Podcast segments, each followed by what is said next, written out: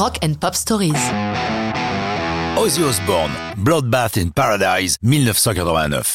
Ce n'est pas un hasard si Ozzy Osbourne, la voix dingue de Black Sabbath, a été surnommé le prince des ténèbres.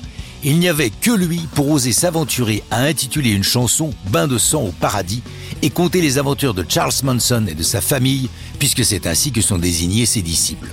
Rappelons les faits qui datent de 1969. Manson est une sorte de gourou pseudo-hippie, version machiavélique et psychopathe. Mais il habite Topanga Canyon à Los Angeles. Il a quelques stars du rock comme voisins et se lie d'amitié avec entre autres Brian Wilson, le génie créatif des Beach Boys, ou encore Neil Young. Il collabore même, sans être crédité, à Revolution Blues de Neil.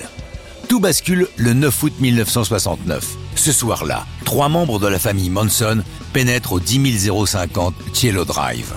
C'était l'adresse d'un producteur de musique qui a refusé de signer un contrat de disque à Manson. Mais il a été remplacé à cette adresse par Roman Polanski. Le réalisateur est alors en Europe.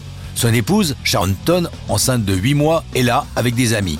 Peu importe pour les disciples fanatisés, ils font un carnage, tuent tous ceux qui sont présents. Ils commettent d'autres meurtres avant d'être arrêtés un peu par hasard.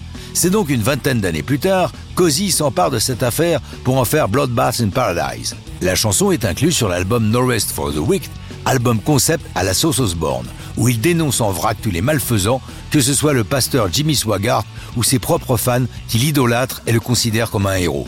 C'est ainsi que Charles Manson se retrouve au sinistre sujet d'une chanson pour le moins équivoque. D'autant plus que certains pensent que Bloodbath in Paradise est une chanson sur le Vietnam. Pourquoi cette confusion? Parce que dans l'argot des soldats américains envoyés au casse-pipe dans la jungle vietnamienne, Charlie désignait les Viet Cong, les combattants du Nord, en un mot, l'ennemi.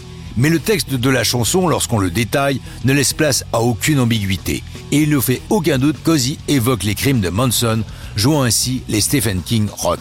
Dernière anecdote concernant cette sinistre chanson, au début, on entend la voix d'Ozzy sans trop comprendre ce qu'il dit.